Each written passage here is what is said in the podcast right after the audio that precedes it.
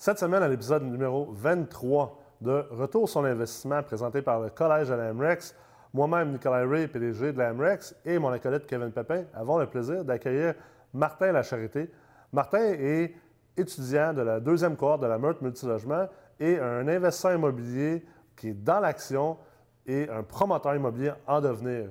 J'espère que vous allez adorer l'épisode. On va bouncer de un sujet à l'autre. Ça va être hyper dynamique. Donc, je vous souhaite une bonne écoute. All right, encore une autre semaine. euh, retour sur l'investissement. Ça finit plus. Hein?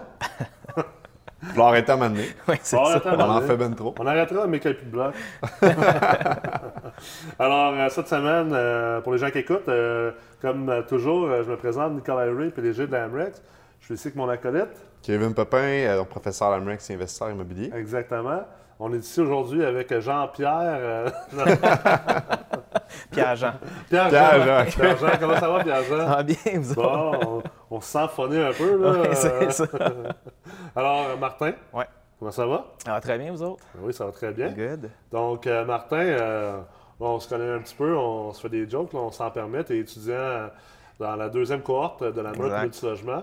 Donc, tu es en plein dedans en ce moment. Exactement. Et euh, là, on, on voulait euh, t'inviter à venir nous parler de ton expérience comme investisseur immobilier, puis également comme étudiant, puis euh, parler du marché multilogement. Ouais. Donc, euh, parle-nous un petit peu à date, euh, comment ça se passe? Ben, ça se passe très bien. Disons que je, suis, je viens de compléter deux transactions que je pense que j'aurais pas complétées si j'avais pas fait la meute. Honnêtement, moi, ça me donne vraiment les outils que je voulais aller chercher pour être en mesure de commencer à faire de l'investissement immobilier. Puis, euh, écoute, ça compte vraiment mes attentes parce que c'est vraiment ça que j'avais besoin. J'ai déjà fait des formations dans le passé. Euh, je me sentais pas outillé pour faire ce que j'avais besoin de faire. J'ai quand même un background euh, en administration et en finance à l'université. Euh, fait que je, comprends les chiffres, mais c'est tellement une niche l'immobilier, puis j'avais besoin de, comprendre comment appliquer ces connaissances-là directement à l'immobilier pour être en mesure de, progresser, puis c'est ce que ça m'apporte. Ouais. Puis un peu comme notre, notre invité de la semaine dernière, euh, toi, tu fais des investissements, pas nécessairement dans la ville où tu habites. Non, exact. En fait, euh, moi, j'habite Brossard, je suis originaire de Sherbrooke, euh, puis c'est là que j'investis présentement. Euh, j'ai un projet de neuf avec euh, un membre de la famille euh, qu'on va commencer bientôt à développer, le 5-5plex.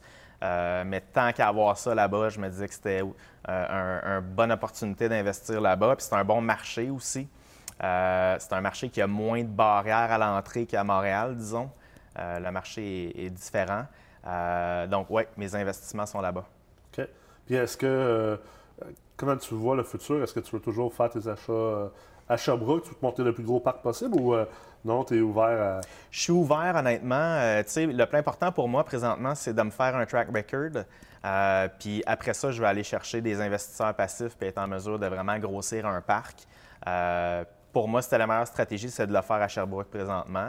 Mais oui, je suis ouvert à aller ailleurs. Je n'ai pas besoin de rester là. Fait que tu as comme intention de pas juste rester à l'état de- du propriétaire de bloc, investisseur immobilier. Tu veux euh, arriver au point de te bâtir une société immobilière qui est euh, un peu euh, comme à Québec, les log- Logisco de ce monde, ou, ou à Montréal, à Sherbrooke, on a plusieurs exemples aussi là, de, Ouais. de sociétés immobilières où tu as, plusieurs investisseurs qui sont avec toi. Tu montes des gros partenariats, tu montes des parcs immobiliers. Exact. Oui, c'est vraiment mon objectif. Super. Puis là, ça fait combien de temps que tu es investisseur? Euh, écoute, si on calcule, c'est quoi être un investisseur? Mon premier achat vient de se mes deux premiers achats viennent de se compléter, fait que je dirais que c'est depuis là que je peux vraiment me considérer comme un investisseur. Fait que tu as vraiment passé à l'action vite, là, parce que tu as commencé, euh, euh, tu es rentré dans le programme euh, de la meurtre multilogement, euh, v'là quoi, quatre mois à peu près? Ouais, Puis tu as déjà fait une transaction. Déjà fait une transaction, c'est- puis tu en as d'autres sur, sur la table en ce moment. là. Ouais. Fait que tu pas de temps à perdre. Euh, non. Euh, je pense que la game, c'est un marathon, Ouais, mais je veux gagner le marathon. Pour gagner le marathon, il faut quand même que tu cours vite. ouais. Euh, puis euh, pour moi, c'est important de rentrer dans l'action rapidement. Puis je me rends compte que plus que tu es dans l'action, plus que tu te fais offrir de deals. Euh, ouais, c'est vraiment important pour moi de- d'être dedans rapidement. Puis comment tu as trouvé le- ta première transaction? C'était-tu quelque chose qui était sur Centris? C'était quelque chose qui était affiché dans le journal? C'était sur Centris. Euh, J'ai euh, j'ai approché une courtière que je connaissais, donc on a fait la transaction ensemble. Euh, mais c'est vraiment, c'est moi qui l'ai trouvé. Fait qu'il y a encore des deals sur Centris. Ah, Il y en a plein. Ouais, c'est pour vraiment savoir comment les regarder. Je te dirais qu'avec les outils que j'avais appris avant, je comprenais pas comment regarder euh, les deals.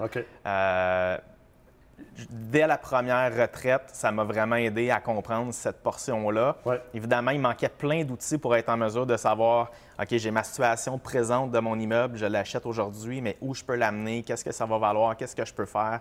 Donc, prévoir dans le temps. Euh, puis je me suis vraiment j'ai utilisé le coaching pour ça, là, parce que, parce que mon processus allait plus vite qu'évidemment le, Ouais.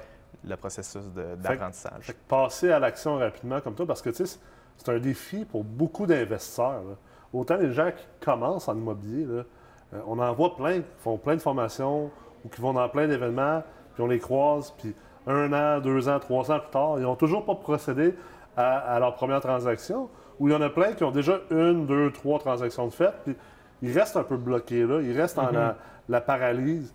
Puis pourquoi toi tu réussis à passer à l'action autant? Est-ce que c'est c'est c'est à cause des connaissances? C'est-tu un, un effet de retour sur l'investissement par rapport au- à ce que tu as investi pour améliorer tes connaissances et avoir plus d'outils? Est-ce que c'est le mindset? C'est- c'est- Comment tu vois ça? C'est un peu des deux. OK?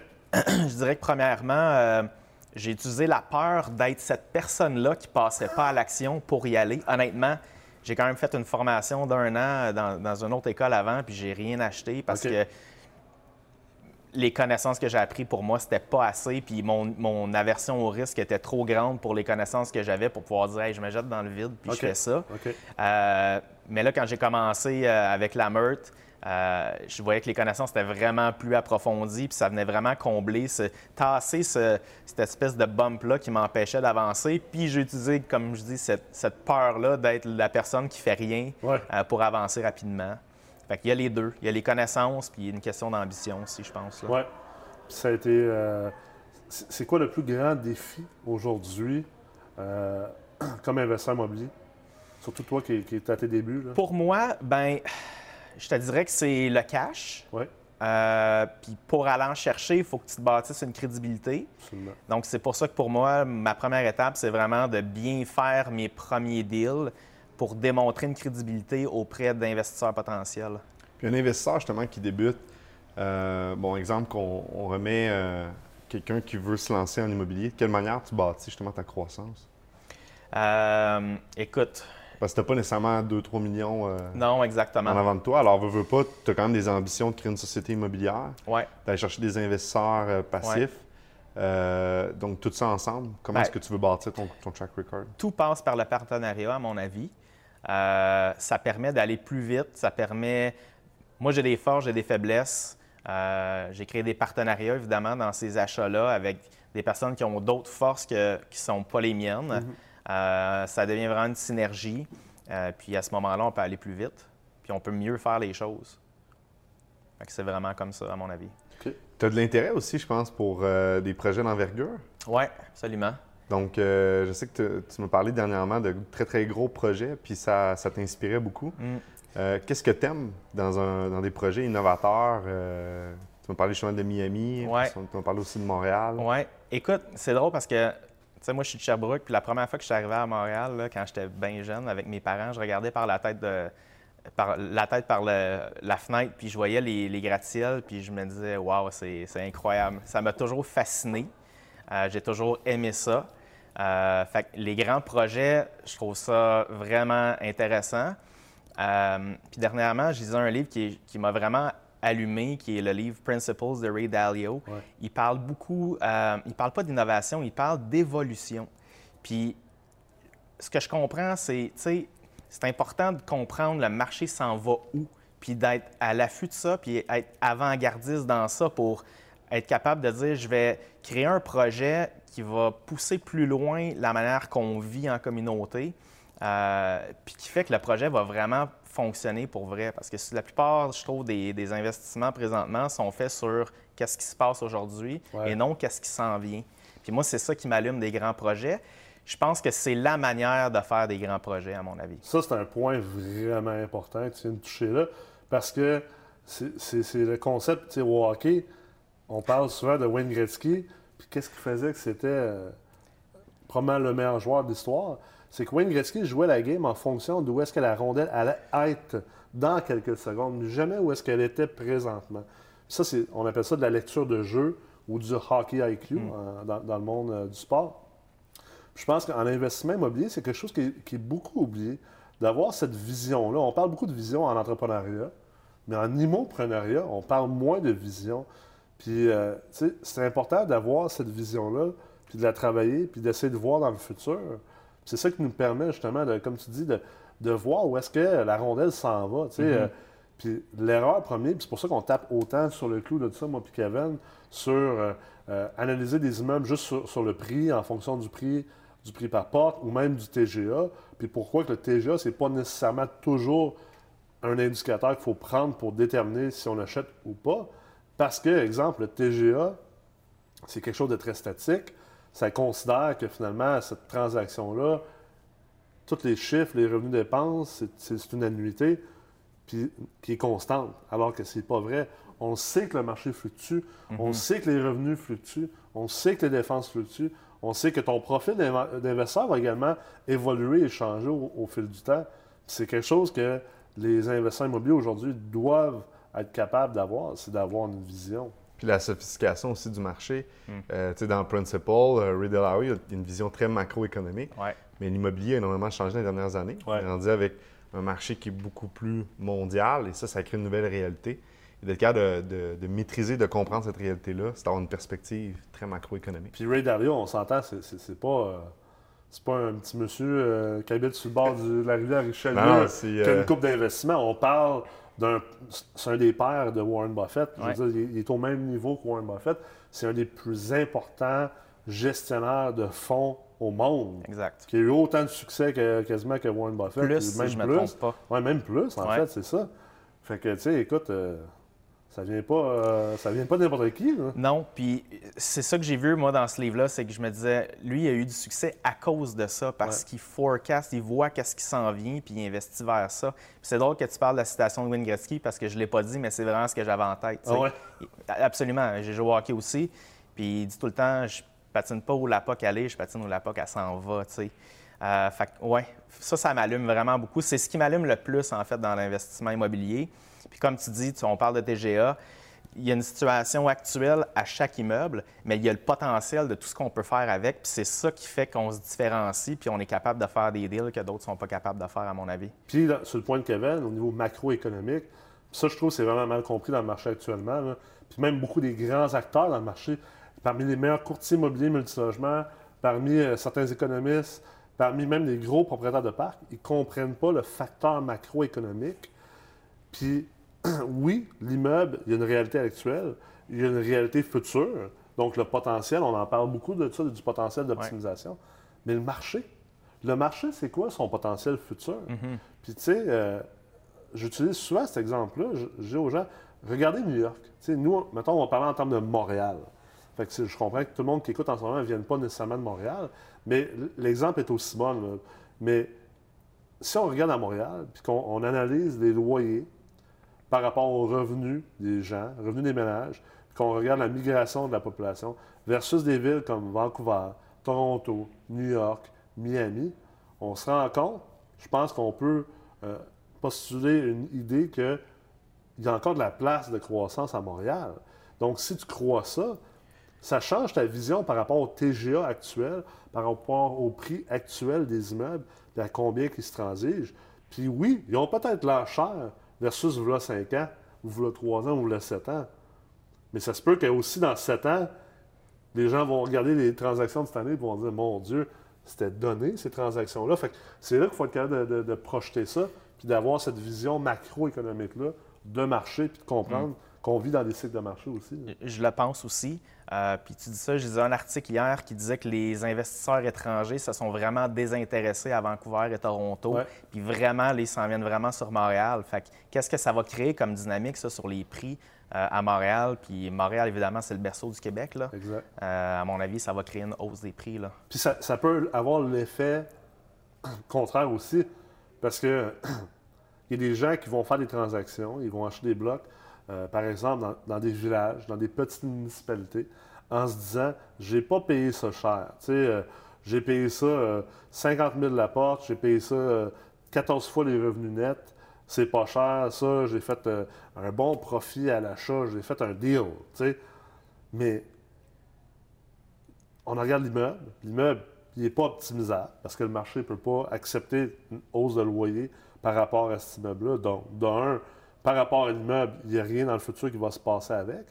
Et en plus, si on regarde d'un point de vue macroéconomique, on en regarde la communauté dans laquelle que l'immeuble est, est situé, puis on dit, OK, est-ce que cette communauté-là, est-ce que cette ville-là, cette municipalité-là, dans 3 ans, 5 ans, 10 ans, 15 ans, où est-ce qu'elle va être rendue?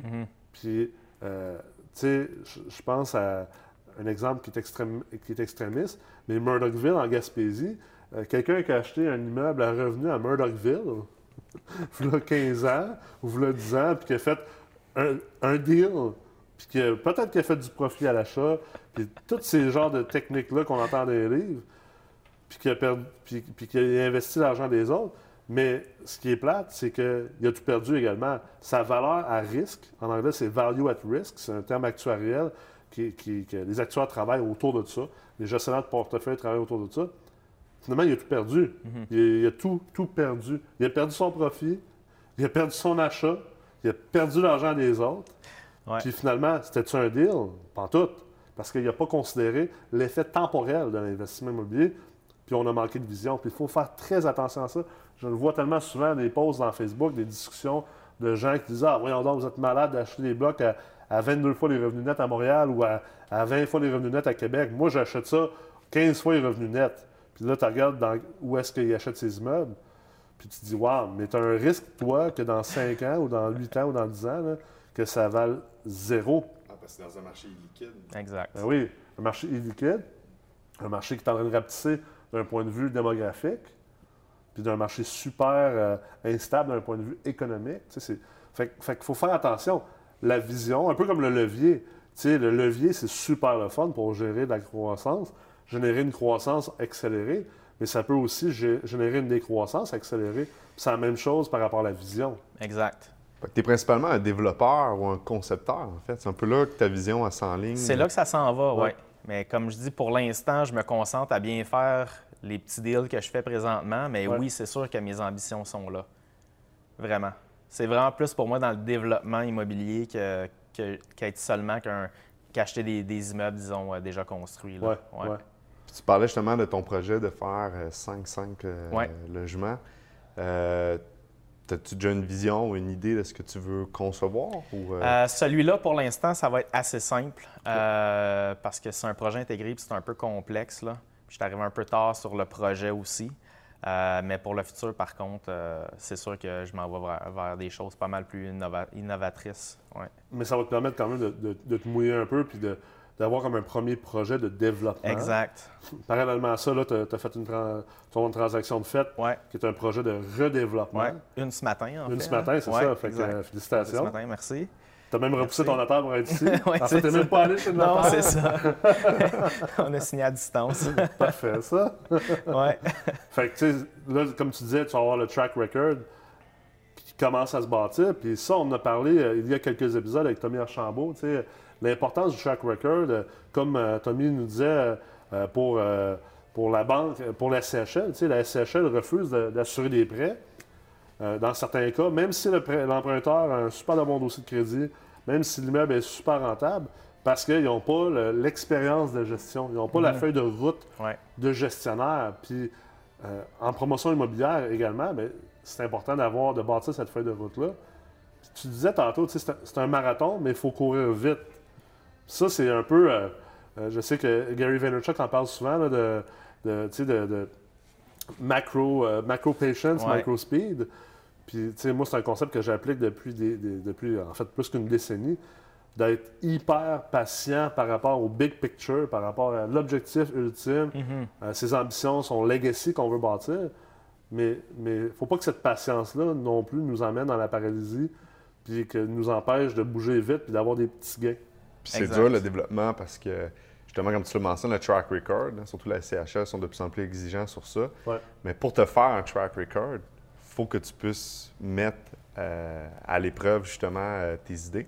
Exact. C'est là que souvent c'est difficile de faire ta place parce que beaucoup, beaucoup de gens qui reconnaissent pas qu'un entrepreneur euh, développe quelque chose qui n'a pas nécessairement déjà été fait. Ouais. Donc, c'est un pionnier. Et lorsque cet entrepreneur-là n'a pas le track record, ben, c'est facile de dire tu ne seras pas capable parce que tu ne l'as jamais fait. Mais une des affaires qui est les plus importantes, je pense qu'il faut comprendre en immobilier, c'est qu'il faut avoir euh, une mentalité d'entrepreneur. Puis ça, ce que ça veut dire, c'est qu'on fait un peu de tout. Euh, c'est important d'être capable de se mettre dans la tête d'investisseurs potentiels ou du banquier ou du notaire ou euh, peu importe les, les acteurs autour d'une transaction. Donc, on parle de crédibilité. Ben, le jour où j'arriverai à faire un, ou à amener un projet comme je veux faire, qu'est-ce qui m'empêche, moi, d'aller chercher quelqu'un qui a énormément d'expérience et de crédibilité, qui va donner de la crédibilité à mon deal en tant que tel, tu sais? Euh, fait que c'est- à mon avis, c'est vraiment important, cet aspect communication-là, être capable de se mettre dans les souliers des, des autres acteurs dans, dans la transaction pour être en mesure d'avancer. Hum, absolument. Donc, clairement que le, le développement immobilier comme que tu veux faire, euh, évidemment, c'est très gratifiant parce que tu innoves dans le marché des choses qui n'ont jamais été faites. Puis justement, tu as, quand même euh, une idée de plusieurs choses qui sont innovateurs dans différents projets. Ouais. Euh, tu veux en parler? Justement, à Montréal, euh, tu, me parlais d'une piste de ski. Oui, écoute, euh, il y, a un, euh, il y a un développeur qui fait un projet. euh, il y a une piste de ski sur le top. Euh, ça s'appelle le Sommet. C'est développement euh, Nightbridge. OK. Ils font vraiment des belles choses. Euh, pour moi, c'est un super beau modèle euh, à suivre, en fait, comme développeur. Ils font, je trouve j'aime beaucoup leur projet. Euh, mais tu vois, ça, pour moi, c'est un projet qui c'est très, c'est vraiment unique. J'ai jamais vu ça ailleurs, d'avoir un projet avec une piste de ski sur, le top. Fait que ça, c'est peut-être plus un, côté lifestyle qu'on va apporter à l'immeuble. Il y a plusieurs choses innovatrices qu'on peut apporter, à mon avis. Il y a les, bâtiments lead, il y a des bâtiments dans lesquels on essaie de- d'être autosuffisant avec le salaire, avec plein de choses.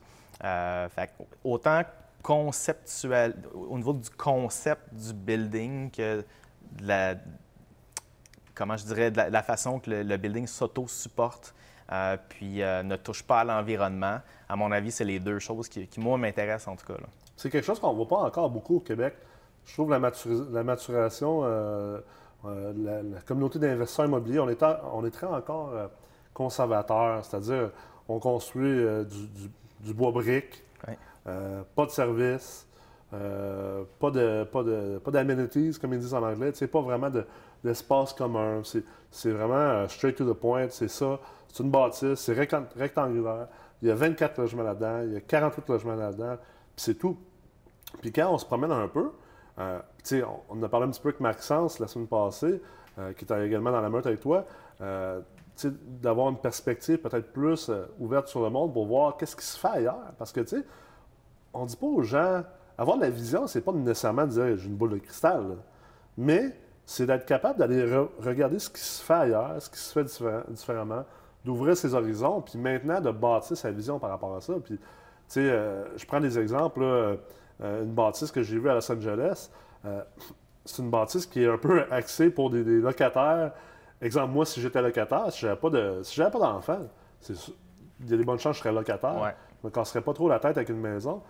Puis moi, j'adore les hôtels parce que je vis dans les hôtels. Tu sais, le- le- au moins la moitié de mon année, je suis dans les hôtels parce que je me promène tout le temps entre Québec, Montréal et les États-Unis. MREX Lifestyle. MREX Lifestyle. Puis euh, c'est- ça la job d'un PDG d'entreprise, euh, surtout quand tu bâtis une entreprise qui n'est qui, qui, qui est pas juste régionale. Mais euh, eux autres, ils ont, ils ont pris ce concept-là, ils ont construit un immeuble à revenus, un bloc appartement vraiment beau.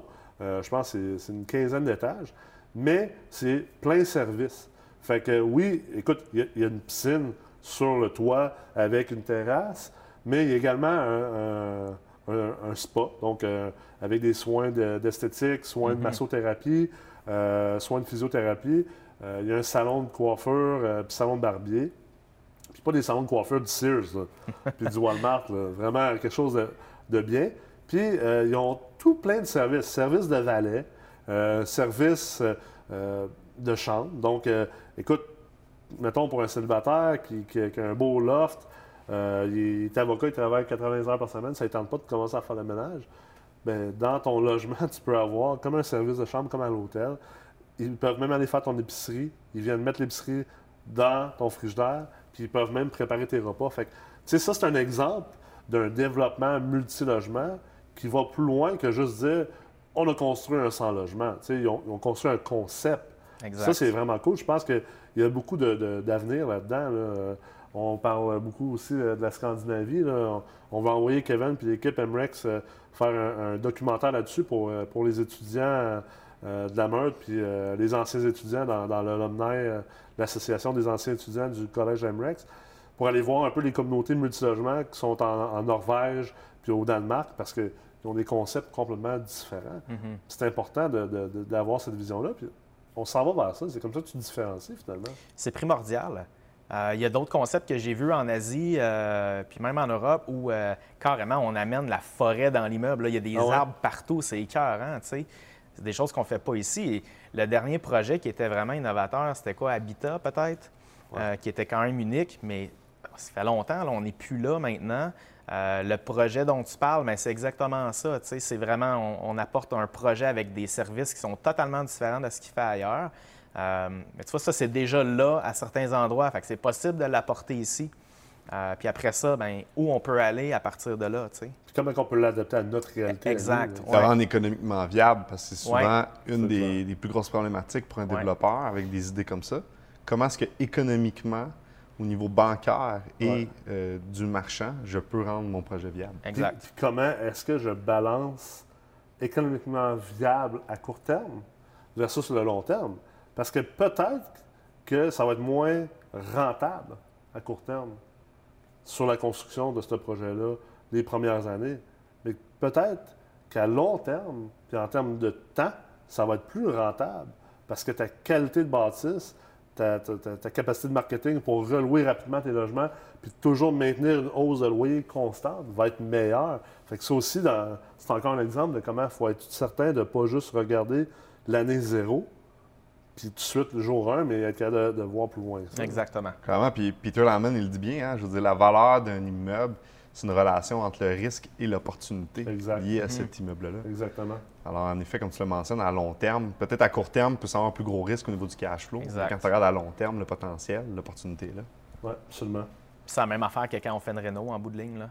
Des fois, on est mieux de payer un peu plus cher aujourd'hui, mais on sait qu'à long terme, ça va être préférable. tu sais. Fait que c'est vrai autant dans, dans le petit immobilier où on fait de la réno, puis on refinance que dans des grands projets d'envergure comme ça, à mon Ouais. avis. Là. Absolument. Si, si tu peux reculer de, mettons, 5 ans, Ouais. sachant ce que tu sais, sais aujourd'hui, qu'est-ce que tu euh, qu'est-ce que tu donnerais que qu'est-ce que tu te donnerais comme conseil euh? Euh, de faire des formations comme ça vraiment plus rapidement, honnêtement. Ah ouais? Ouais. C'est immanquable pour moi. Là. Même il y a 10 ans, je l'aurais fait. Là. Ah ouais? Sérieux? ouais. Ouais, c'est clair. Puis c'est quoi le retour sur l'investissement pour toi par rapport à ça? Comment tu le chiffres? Comment tu le calcules? Je Comment peux, pas le chiffrer, honnêtement, parce que dès le départ, je me suis dit, après ma première transaction, mon cours est payé. là. Ouais. Je veux dire, c'est- une joke, en fait. Là. Ouais. Je peux considérer que c'est comme si ça me coûtait rien. tu sais. Puis Là, on s'entend. Tu t'es joint à la meute, Ouais, puis en plus, ben, il faut faire les deux certificats à la MREX parce que tu les avais pas déjà faits. exact. On parle quand même d'un investissement de ta part Ouais, qui est aux alentours de 15 000 ouais. Euh, Il y, a- il y a beaucoup de- de- d'investisseurs qui regardent ça et qui disent Mon Dieu, tu sais, c'est, une, partie de mise de fonds, finalement, là, Mhm. euh, dans, dans, dans un investissement. Écoute, il y a des gens qui ne veulent même pas payer 300$ pour un cours. Hmm. Ils veulent même pas payer 100$ pour un livre. Ils trouvent ça cher. tu sais. Tu sais, Gary Vaynerchuk, il dit souvent What's the ROI of your mother? Ouais. C'est un peu la même affaire. Tu sais, tu peux pas, tu peux pas calculer l'avantage de, des 30 ou 29 autres personnes que j'ai rencontrées dans ce groupe-là, des synergies qui se créent, puis des idées qui viennent, des partenariats que- qui ont été créés, tu sais. Euh, puis de vous connaître vous autres, puis tout, tout ça, c'est c'est de l'intangible, à mon Ouais. avis, puis c'est- c'est pas évaluable, mais c'est là... En fait, la connaissance est hyper importante, puis ça, c'est hyper important aussi, Ouais. tu sais. C'est, c'est le coup d'entrée pour jouer à la game. Tu sais, euh, c'est comme, euh, c'est comme un- une infirmière. Il faut qu'elle paye son permis de l'ordre. C'est peut-être pas le meilleur exemple, mais quand même, je veux dire, il faut qu'elle paye pour faire partie de l'ordre. Euh, moi, j'ai un autre exemple. Il y a un mastermind auquel je veux me joindre aux États-Unis avec euh, tous des, des- des plus grands PDG. C'est tous des gens qui ont des entreprises. euh, euh, tu dois faire au moins, tu dois avoir au moins un million de dollars de revenus dans ton entreprise. Tu dois le prouver. Euh, puis, pour pouvoir rentrer dans ce mastermind-là, puis en moyenne, je crois que les PDG dans ce mastermind-là ont, je pense, c'est- c'est 15 ou 25 millions de dollars de revenus annuels. Fait que, tu sais, c'est la crème de la crème des États-Unis. Ils se rencontrent quatre fois par année. Puis, c'est 100 000 dollars pour l'année pour être dans ce mastermind-là. là. Puis, sans hésitation, je m'en vais là-dedans parce que je sais que c'est mon droit d'entrée parce que je veux être un PDG de ce niveau-là. Mhm. Puis je pense que ça, il faut être capable, il faut avoir une maturité, qu'on soit entrepreneur, comme dans mon cas, moi, comme PDG, comme immopreneur, comme investisseur immobilier. Puis tu sais, le but, c'est pas de prêcher pour, pour la paroisse ou prêcher pour des cours. Ça peut être l'investissement avec des livres. Ça peut être, euh, euh, tu sais, euh, j'en parle souvent, quand, quand tu te bâtis un réseau, occupe-toi de ton banquier. Invite-le à aller voir un match de l'Impact. Paye pour son billet. Invite-le à venir dîner deux, trois, quatre fois par année. C'est de même que tu vas développer une relation. Tu veux qu'un courtier immobilier euh, comme euh, Mathieu Leclerc te, te- te présente euh, plein de ses meilleurs deals. C'est pas parce que tu l'as appelé une fois ou que tu l'as rencontré une fois puis que tu lui as dit je suis un investisseur sérieux qu'automatiquement il va te mettre en haut de la liste. C'est un être humain comme n'importe qui. Alors occupe-toi de lui, bâtis la relation, investis dans la relation. Peut-être que tu as moins d'argent. Si tu as moins d'argent, peut-être que tu n'es pas prêt à être dans l'immobilier.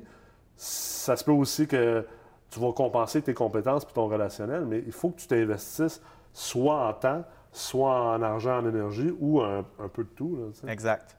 Tu sais, euh, qu'est-ce qui est la différence entre aller à Harvard puis aller à l'UQAM? L'éducation est peut-être meilleure, Ouais. mais le réseau de contact, Ouais. après, ça n'a rien à voir. La crédibilité. C'est ça. des outils. Puis, tu sais, bien honnêtement, tu sais, euh, moi, j'ai- pas fait de, de bac ou de maîtrise à Harvard. J'ai fait euh, euh, simplement, j'ai fait un cours au niveau postgrade.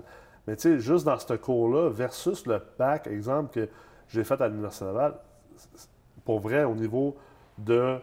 C'est peut-être pas de même pour tous les programmes. Je comprends qu'exemple, à l'Université Laval, ils sont meilleurs dans certains programmes, puis euh, à l'UQAM, probablement qu'il y a des programmes dans lesquels ils sont vraiment sa coche. Mais le niveau d'enseignement, le niveau de pédagogie, ce que je sorti de là, le swag avec lequel que tu sors de là, puis comme tu dis, le réseau Mhm. avec lequel que tu sors de là, tu sais. Puis même dernièrement, j'ai eu à, à- à rentrer en contact avec euh, un des, des plus grands experts en immobilier aux États-Unis, une personne hyper difficile à rencontrer. Puis juste parce que j'avais été faire un cours à Harvard, j'ai réussi à avoir la rencontre avec. Mhm. Parce qu'il y a eu cette, cette- cette reconnaissance-là que, OK, lui aussi, c'est un expert dans l'immobilier, mais en plus, on a un peu cette confrérie-là. C'est super important. Puis l'immobilier, c'est une game d'humain, ultimement. là. Ça l'est. C'est une game d'humain, Ouais. c'est une game de connaissances. On pense que c'est juste de la brique, c'est juste des chiffres, mais c'est pas vrai. Il y a une grosse question de réseau, à mon avis. Là. Absolument. Ouais. Puis, euh, bon, tu me demandes qu'est-ce que ça m'a apporté la meute. Ça, tu sais, le réseau, être dans. Être avec des personnes qui sont dans l'action, tu sais, ça, Ouais. ça nous pousse à avancer aussi. Ça, c'est vraiment important. Absolument. Écoute, je pense qu'on a, on a fait pas mal euh, un épisode rempli de, de discussions et de contenu. J'espère que les gens qui écoutent présentement ont, ont- ont apprécié ça. Euh, le- le- le- la conclusion, c'est investir en vous-même, Hmm. passer à l'action, puis garder les, yeux- les yeux ouverts, les yeux grands vers l'avenir. Ça prend de la vision pour réussir le mobilier. Merci beaucoup d'avoir été là. Merci, Martin. Merci.